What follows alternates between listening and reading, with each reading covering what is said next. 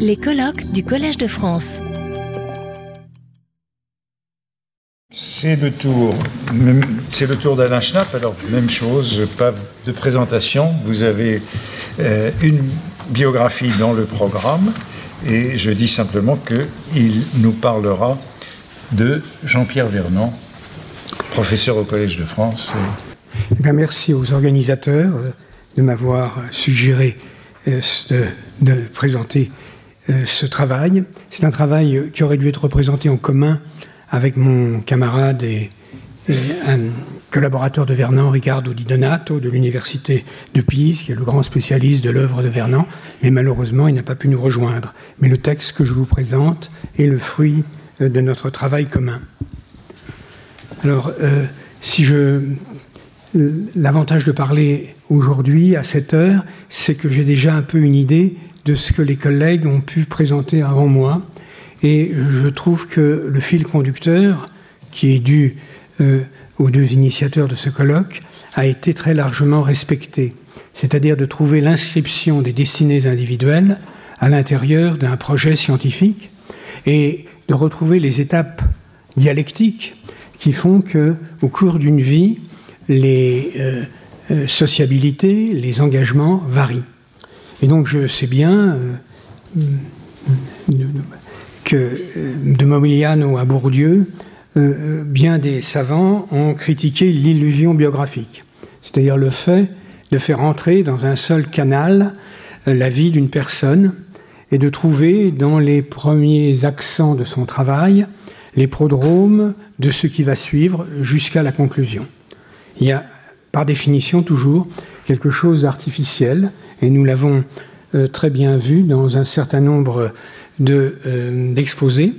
Mais celui qui m'a le plus frappé, puisque j'ai la charge de vous parler avec euh, Donato de Vernin, c'est euh, l'exposé sur l'Angevin, parce que j'ai eu, en découvrant les détails de la vie de l'Angevin et de ses engagements, comme une illumination en ce, sens que la vie de Vernon est assez proche de celle de Langevin. Une, vie assez proche parce que c'est une vie d'un très jeune engagement dans des convictions très marquées à gauche, dans une représentation du social très marquée par la collectivité, et dans le fait que le, le travail, le travail intellectuel, euh, pour Vernon, comme il l'avait été pour Langevin, était le fruit d'échanges à l'intérieur d'une équipe et d'une équipe très solide. Et si on se penche sur la vie de Vernon, je ne vous ai pas donné de détails biographiques, mais bon, Vernon, né en 1914, son père est très rapidement euh, tué sur le front, il est donc orphelin avec son frère, et il meurt en 2007, euh, après une longue vie partagée avec des engagements, des amitiés, des personnes, euh, son principal maître, qui était euh, le psychologue euh, polonais et français en même temps, Ignace Meyerson, qui avait brillamment servi en 14 comme médecin dans l'armée française, et qui deviendra lui aussi un des piliers de la résistance à Toulouse, au point de terminer comme Vernon, colonel de l'armée secrète, et l'un et l'autre ont eu des vies très longues. Et ils ont tenu, au cours de ces vies très longues, je dirais, la continuité de leurs engagements. Alors, la première des choses qui m'est venue en tête, c'est d'essayer de réfléchir au fait que dans les années 60, après euh, une vie dont je vais vous narrer les principaux éléments, à partir de 1962, de son premier livre, publié au PUF dans la collection de Dumézil, sur les origines de la pensée grecque, euh, Vernon s'est imposé. Il s'est imposé à la fois auprès de ceux qui avaient la chance de l'entendre, mais dans un, euh, je dirais, collège beaucoup plus vaste de curiosité, qui très rapidement, à la fin des années 60, va toucher l'Italie, va toucher la Grande-Bretagne, va toucher les États-Unis. Et ce ne sera pas tout, parce que les engagements politiques de Vernon, surtout euh, contre euh, la, politique soviétique et le sort fait au refusnik, le portera euh, en Pologne, le portera en, Tchécoslovaquie, où comme Derrida, Derrida lui avait été arrêté, on lui avait mis, la, police politique lui avait mis de la drogue dans les poches, et Vernon n'en a, pas été très loin. Je me souviens encore de cette réunion qu'il avait organisée pour le comité pour la liberté en Tchécoslovaquie, où euh, Derrida, à peine sorti de, la géo dont il sortait, racontait ce qui s'était passé. Donc, euh, pour essayer de cerner Vernon, je vais euh, d'abord me concentrer sur les expériences et la formation du jeune Vernon. Je parlerai ensuite de son engagement militant et de sa forme particulière de marxisme.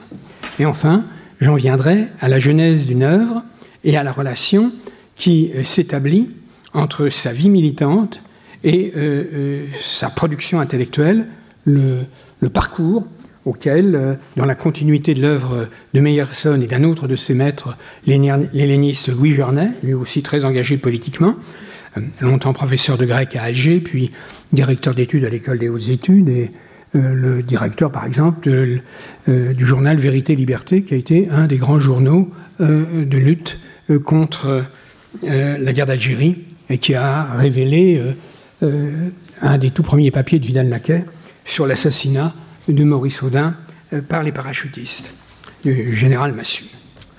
Donc, cette vie, elle est indissolublement liée à la politique et, je dirais, à la pratique sociale qui était celle d'un orphelin, pupille de la nation, élevé par la fratrie, par ses oncles, et euh, d'un homme qui euh, n'a jamais cherché probablement à réaliser une œuvre, mais qui s'est engagé dans des projets. Chacun de ses livres ou chacun de ses articles est lié en quelque sorte à une commande, à une relation euh, débattue avec ceux qui lui semblaient les plus proches de lui ou qui lui semblaient prêt à entendre sa, sa proposition, ses propositions. Mais avant de, de m'engager dans la voie d'une réflexion sur son œuvre, je voudrais hum, la mettre en relation, son œuvre et sa réception, avec celle de deux contemporains. Celle de Moses Finlay, qui était né en 1912, donc deux ans Euh, il était né à, euh, Syracuse, euh, dans l'État de New York, et Arnaldo Momigliano, le grand historien de l'historiographie et de la réception du monde gréco-romain, né en 1908. Et ces trois figures, Momigliano, Finlay et Vernon, dessinent à partir des années 60 celle de l'excellence dans le champ des disciplines antiquaires. Finlay est plutôt un économiste de l'Antiquité, Momigliano plutôt un historiographe au sens classique du terme, et Vernon quelqu'un qui élabore une anthropologie de la société grecque et des comportements euh, des Grecs anciens, ce qui fait que ce trio est, fait partie du lexique de tous les étudiants euh, en Europe et au-delà de l'Europe, qui, à partir des années 60, se lancent euh, dans des travaux sur l'Antiquité. Et je retiendrai de ces trois, euh, euh, de ces trois vies que chacune a été touchée par la politique et par l'exil. L'exil intérieur de Vernon dans la résistance, avec le risque quotidien d'être arrêté, et la faille a été arrêté plusieurs fois. L'expulsion de Momigliano à cause du statut des Juifs euh, de son université de Turin et son arrivée en grande difficulté en Grande-Bretagne, et puis une expulsion dans un autre sens, celle de Moses Finlay, pour ses activités liées au Parti communiste américain, et surtout à l'effort de guerre pour aider les Juifs de l'Union soviétique, qui, fondation qu'il présidera de 1942 à 1946, et qui conduiront euh, Finlay à être accusé par le sénateur McCara, pas McCarthy, il ne faut pas confondre, il était encore, si possible, plus méchant que, Macara, que McCarthy lui-même, et qui obligeront Finlay donc à ce paradoxal euh, refuge, alors que tant de spécialistes de l'Antiquité classique et des sciences humaines et sociales avaient pris le chemin des États-Unis chassés par l'Allemagne nazie, voici qu'en 1952, le couple Finlay, suspecté d'activité communiste, et sans doute dénoncé par un des plus brillants historiens comparatistes de l'époque, Karl Wittfogel, l'auteur du, du, despotisme oriental, voilà le couple Finlay obligé de débarquer en Angleterre. Et c'est d'ailleurs Momigliano qui trouvera, installé depuis, euh, euh, depuis 1934 entre Londres et, Oxford, qui trouvera un, lieu d'accueil euh, pour ces réfugiés d'un genre qui pourrait nous surprendre aujourd'hui. Donc ces trois hommes, Vernon, par son engagement dans la, la résistance, Finlay par son engagement pour les droits civiques, Finlay était le secrétaire de Franz Boas, c'est lui qui avait organisé le grand colloque antifasciste de New York en 1941, qui avait été euh, euh, présidé par euh, le fameux acteur du théâtre juif de Moscou, qui sera ensuite assassiné à son retour par Staline, et euh, qui avait fait venir, organiser une rencontre éponyme entre Mikoels et un personnage tellement connu qu'on a peine à y croire, qui était Charlie Chaplin, parce que Michael avait expliqué à, à, Finlay que la chose qui lui aurait le plus plu au monde, c'était de rencontrer celui qu'il considérait comme le maître incontesté euh, euh, de euh, la comédie. Et en s'appuyant sur le syndicat des acteurs, qui, à la même époque d'ailleurs, lançait un grand programme pour la défense des idées de démocratie dans les films, euh, avait organisé cela. Et quant à Momigliano, en dehors du rôle de vigie que son œuvre représentait, il devient, à partir de 1941, un des correspondants de la BBC en italien pour appeler euh, les démocrates italiens à se débarrasser des fascistes. Donc euh, ces trois hommes étaient liés par un engagement commun, sous des formes très diverses, et par une culture aussi très diverse. Euh, Momigliano venait d'une famille euh, juive de, turinoise. Il avait été élevé, disait-il, en latin, en grec et en hébreu, et il maîtrisait parfaitement les langues classiques. Finlay, lui, euh, venait d'une famille juive aussi, mais qui n'était pas observante. Il était bachelier à 15 ans, diplômé de l'université de Syracuse à 17, docteur de Columbia à 20. C'était le Wunderkind, comme on disait à l'époque euh, euh, dans euh, les familles juives américaines et européennes. Et il a commencé des études, Finlay, des études d'économie et de droit, avant, bien plus tard, de se lancer dans l'histoire ancienne. Et un des prix de l'activité de Finlay dans la New York bouillonnant des années 30 a été d'être à la fois le secrétaire de Franz Boas, Franz Boas, le plus grand des, anthropologues du monde à l'époque, et qui euh, dirigeait l'association pour l'avancement des gens de couleur, et puis, euh, dans le même temps, euh, Finlay travaillait à l'Institut für Sozialforschung, dont il était devenu un des traducteurs attitrés en anglais. Donc ces, ces liens avec l'anthropologie dominante de, de Boas, et avec l'école de Francfort, feront de lui un historien de l'Antiquité absolument atypique. On parlait tout à l'heure du retard à l'allumage dans la connaissance de l'école de Francfort en France, mais lui, l'école de Francfort, je dirais, il l'avait sucé dans le berceau. Et euh, c'est ce qui lui donnait ce, cette écriture inimitable. L'expérience de Momigliano, je l'ai dit, était plus lié à la tradition philologique classique et aussi à une connaissance extraordinaire des sources de la philologie allemande, qui s'explique par l'histoire spécifique de la philologie moderne en, Italie et de son lien avec euh, les écoles allemandes.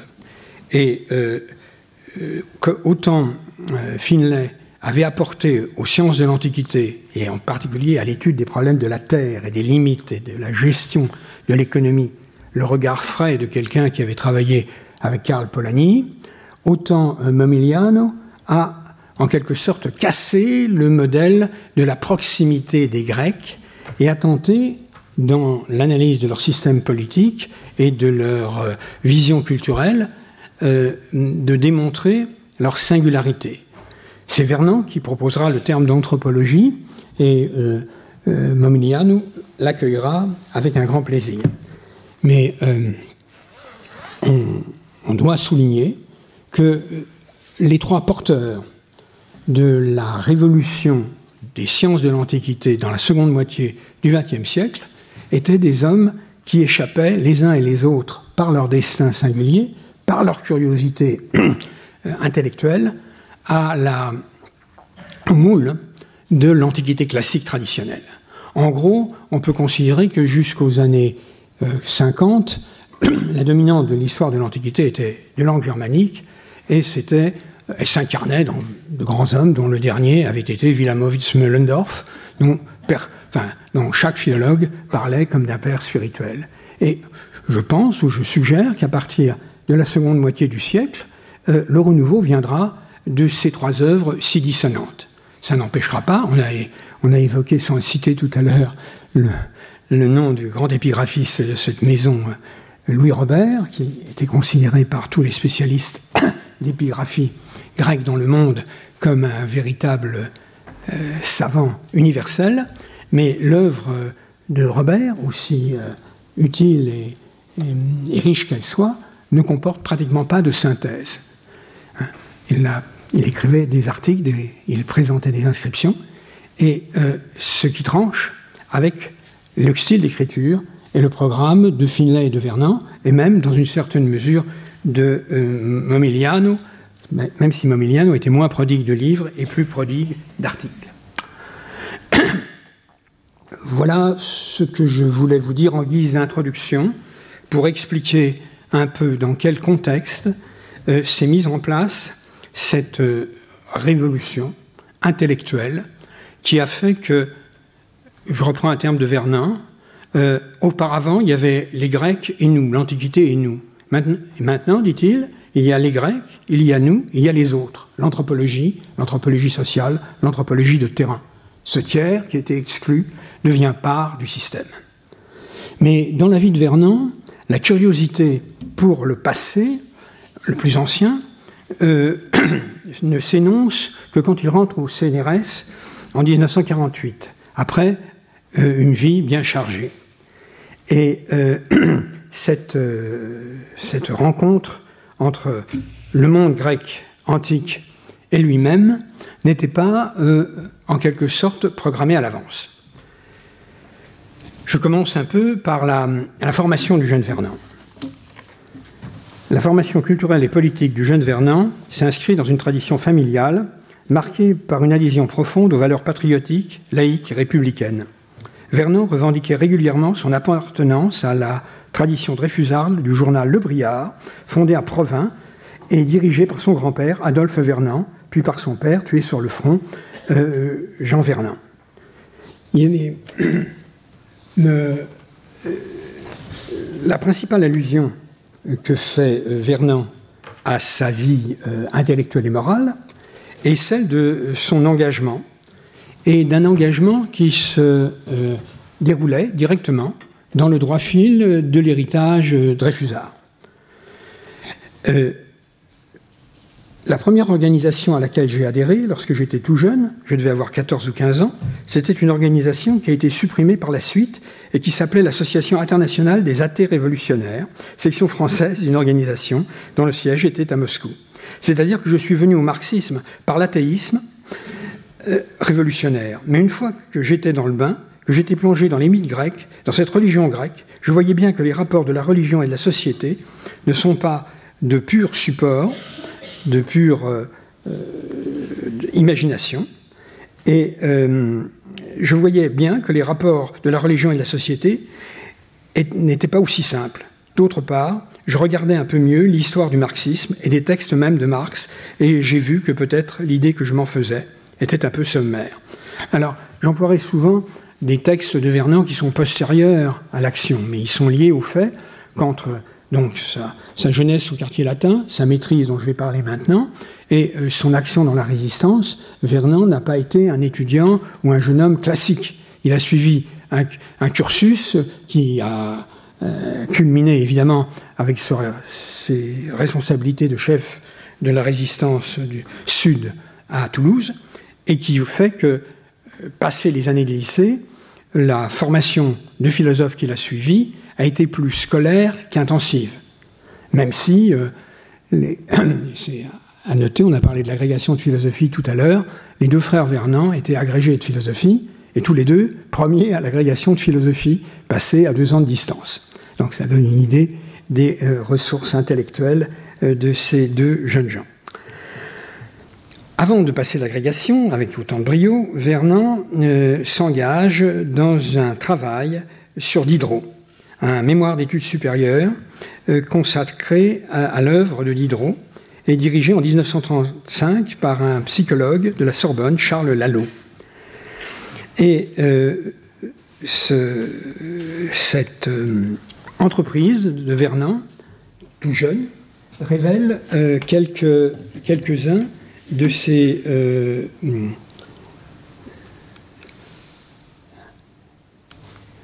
Euh, alors, voici la, feuille du Briard, le journal que la famille Vernant avait créé. Vous voyez au centre le créateur et l'ensemble des frères, des sœurs, des cousins.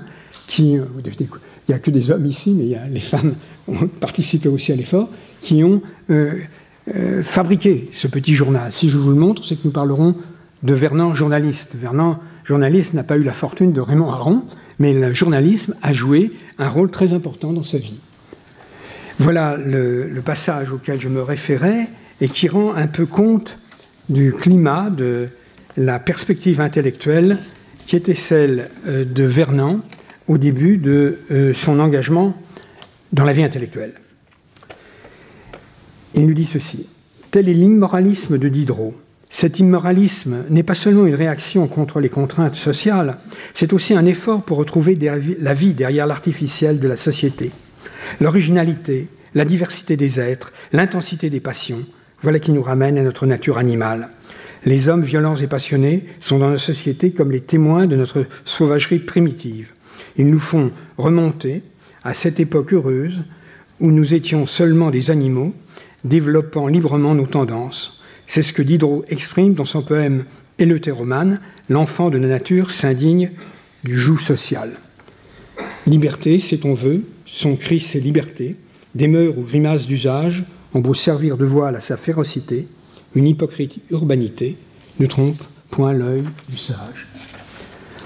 Et dans les murs de la cité, il, il reconnaît l'homme sauvage s'agitant sous les fers dont il est garrotté. Et donc ce, petit poème et cette interprétation euh, très poétique de Diderot est un peu comme une petite musique qui va euh, accompagner, à mon sens, Vernon au long euh, de sa trajectoire et de ses multiples traversées des frontières, comme il, il avait plaisir à le rappeler lui-même. Cette approche poétique, il l'attache à travers, il la fonde à travers une analyse sur les rapports entre la sensibilité, la stylistique et l'œuvre philosophique de Diderot. Son attention à l'esthétique des Lumières est telle qu'elle s'exprime dans la tradition de Winkelmann une expérience sans doute qui sera la source de ses travaux sur l'image quand il enseignera dans cette maison, hein, à partir de 1975. Mais Le Vernon 1935 pose cette question quel était le secret de ces artistes grecs que nous nous efforçons d'égaler? C'est qu'ils avaient débarrassé la forme du corps humain de toutes les modifications que l'exercice d'un métier et la vie sociale peuvent y apporter. Ils avaient concrétisé la forme d'un titre d'un être purement animal, avec ses instincts, prêts à s'exercer, sans s'être encore exercés. Ils obtenaient l'image de l'homme ou de la femme supérieurement propre à toutes les fonctions de la vie. C'est un commentaire d'un célèbre passage de Platon dans le Timée, mais c'est assez extraordinaire de le trouver en 1935 sous la plume de ce jeune homme. Et quand il en arrive à la conclusion de son travail, oui voilà le, le poème, Vernon, en quelque sorte, plaide pour un humanisme des Lumières dans lequel on ne voit pas, à ce stade, d'allusion politique. En conclusion, nous dirions que Diderot a peut-être montré que la société était nécessaire, non qu'elle était naturelle, remarquons que pour Rousseau, elle n'est même pas nécessaire, Il aurait pu se faire qu'il n'y ait pas de société. L'homme isolé, en effet, est normalement en état de satisfaire à ses besoins pour que les hommes unissent leurs efforts. Il a fallu des conditions exceptionnelles qui ont rendu la vie plus difficile. Nous pensons donc que malgré tous ces efforts, Diderot n'a pas réussi à trouver les fondements naturels de la société. Donc là, il appelle à un dépassement de, Diderot, mais cette Aufhebung n'est pas du tout marxiste. Elle consiste à projeter les valeurs des Lumières dans la vie quotidienne ou dans la réflexion philosophique. Vernon n'a pas trouvé chez Diderot les éléments qu'il empruntera plus tard à Marx, mais encore plus à Durkheim et à Mauss, et qui lui permettront de trouver une place à son interprétation des actions humaines et de l'être en société. Face à Rousseau, qui l'a beaucoup euh, impressionné aussi, il plaide pour un dépassement de la philosophie par une euh, observation rigoureuse des faits sociaux. Et nous retrouvons encore des éléments du débat de ce matin. Le Vernon, euh, donc, qui étudie à la Sorbonne, qui passe l'agrégation, va bientôt se retrouver pris dans le maelstrom de l'histoire politique. Son adhésion viscérale aux valeurs de la République, puis à la paix, le porte rapidement, dans les années 30, à adhérer d'abord aux étudiants communistes, puis au Parti communiste lui-même. Cependant, malgré l'attraction du mythe de la nouvelle société de liberté et d'abondance que, semblent promouvoir les soviétiques, son premier voyage en URSS en 1934 est une première déception. Elle sera cependant compensée par l'engagement militant. Une certaine retenue est pourtant bien perceptible. J'étais allé en URSS en 1934, dit-il, et avait gardé de ce séjour l'impression que je ne pouvais pas juger ce pays à l'aune de mon expérience et de ma rationalité française. Donc c'est un premier accommodement, prise de distance, mais en même temps euh, reconnaissance euh, du fait euh, de la singularité du régime et de la licence qu'il attribue encore à la capacité révolutionnaire du pays. Sa vie militante s'amorce dès sa nomination au lycée de Toulouse en 1940. Et là, euh, le 17 juin, euh, avant que les deux frères rejoignent, l'un je crois Clermont-Ferrand, l'autre Toulouse, les deux frères Vernin, euh, les voilà qui se lancent dans leur première action anti-allemande, anti-pétiniste. Le 17 juin 40, les deux frères collent dans les rues de Narbonne des petits papillons Si la France est par terre, c'est la faute à Hitler, son drapeau dans l'eau sale, c'est la faute à Laval. Les Verts ne valent pas grand-chose, mais ils montrent quand même l'engagement précoce euh, de ces euh, jeunes gens et leur trouble que nous retrouvons dans euh, une autre remarque. Alors voilà, Fernand, tel qu'il sera colonel dans l'armée de la résistance, et voilà euh, un passage dans lequel Vernon, euh, en 1995, euh, s'exprime sur la douleur et la difficulté d'accepter le pacte germano-soviétique. Avec le pacte germano-soviétique et la défaite, Vernon voit ses convictions communistes vaciller et s'interroge sur la politique promue par le parti après l'armée 6. Je ne regrette pas d'avoir été communiste entre les années 32 et 39. En 39, au moment du pacte germano-soviétique, je commence à désapprouver. En 40, je suis franchement anticommuniste. Quand je rencontre des communistes, le débat tourne à mais jusqu'en 39, j'étais communiste, même si me trouvant à l'armée depuis 37, je n'appartenais plus au parti. Et voilà, je dirais, le dilemme qui traverse la vie des militants critiques. Vernon n'est pas le seul militant critique, mais il est probablement un des rares à avoir accédé, avec Rigel, Valrimont et quelques, autres, je dirais, euh, à des responsabilités si vastes dans la résistance, et de ce fait, partiellement, dans le parti. Quand Vernon explique sa, sa vie à, Toulouse, il explique que la nuit, il euh, s'occupe de ses tâches de euh, résistant, des contacts, de, de l'organisation de la distribution de, l'argent nécessaire au réseau, de la distribution des armes, et avec son ami le duc, de la préparation des attentats. Mais comment faire? Alors, il, le raconte, et, dans, ce, texte que vous avez sous les yeux, il y a quelque chose de poétique encore. Il a retrouvé Meyerson, dont il avait été l'élève, comme jeune étudiant à Paris. Et Meyerson s'engage dans la résistance. Et Meyerson, qui va être son alter ego dans toute sa vie savante, Meyerson lui donne un, procès de, communication, lui offre un procès de communication qui lui permet de, à la fois de, donner ses cours, il a des cagneux avec lui, donc ce pas des cours qui peuvent être préparés très rapidement, et euh, ses cours de, euh, de, préparation à l'école normale, et, euh, les, cours de terminale. Et il explique très bien comment son sens pédagogique lui permet de faire face à ces nombreuses réquisitions et obligations. Alors, je, ne, je ne vais pas vous entretenir longtemps de l'activité militante de Vernon, sinon à dire que la, son rôle dans, l'armée, et dans l'armée secrète d'abord, dans le réseau Action, va le conduire à diriger euh, toutes les forces euh, de la résistance dans l'année 44 et à organiser la libération de Toulouse.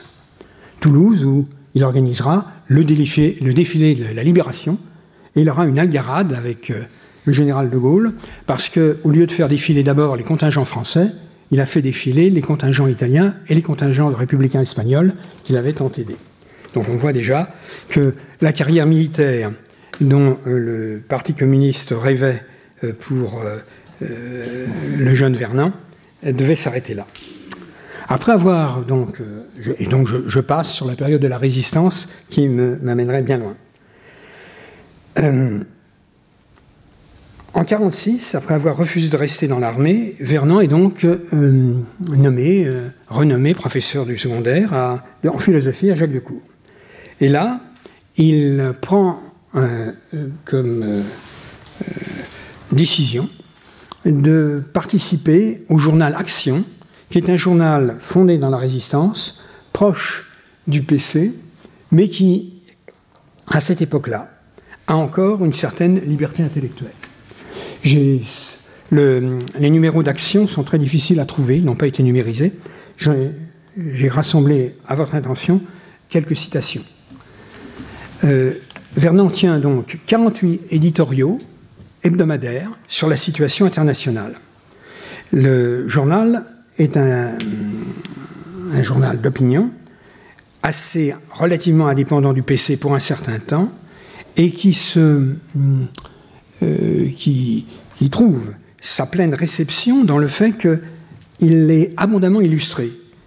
Jean Eiffel, Henri Monnier, Paul Ferjac, Ciné et même Picasso participe à, euh, la, mise en page du journal et communique des gravures ou des dessins.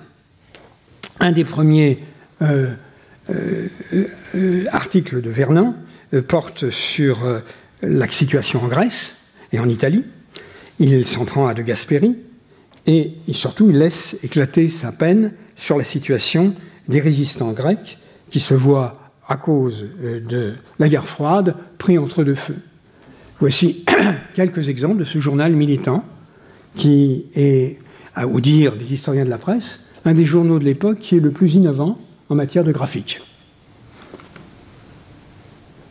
Qui a tué Trotsky, euh, vous voyez l'ensemble de ces représentations. La tragédie de la guerre civile en Grèce n'en est qu'à ses débuts, mais avec la guerre froide qui s'installe, elle est le signe d'événements dramatiques qui vont rebattre les cartes en Europe et conduire à la naissance des démocraties populaires. Vernon ne prend, comme rédacteur euh, du journal, aucune distance par rapport à la politique soviétique de l'époque. Euh, dans un. Euh, dans une réflexion sur l'Europe, il s'en prend à Hoover et à sa doctrine, et il annonce déjà le succès des démocraties populaires. Dans sa réflexion sur les rapports entre le Parti communiste et les socialistes et se désole de l'incapacité d'un front, mais il adopte une position euh, euh, proche de celle du parti qui condamne les efforts que Blum avait pu tenter pour créer une base commune à la politique des socialistes et celle des communistes. L'endroit où on voit la sensibilité de Vernon s'exprimer le mieux, c'est évidemment à partir de la répression au Vietnam et euh, le fait que l'armée française envisage euh, tout simplement de euh, partir en guerre contre Ho Chi Minh, avec lequel, au départ, un accord avait été rejoint. Donc cette espèce de trahison de la France suscite chez tous les, ceux qui s'appellent des anti-impérialistes euh, cet appel à la révolte que vous voyez là, peuple des Indes, d'Orient et d'Égypte, peuple espagnol, grec, vous auriez tort de vous plaindre si on vous contraint un peu, si on vous matraque, vous fusille. C'est pour permettre à l'humanisme de fleurir plus librement sur les bords de la Tamise. Alors, la nature de cet humanisme, nous verrons qu'elle est un peu euh, compliquée.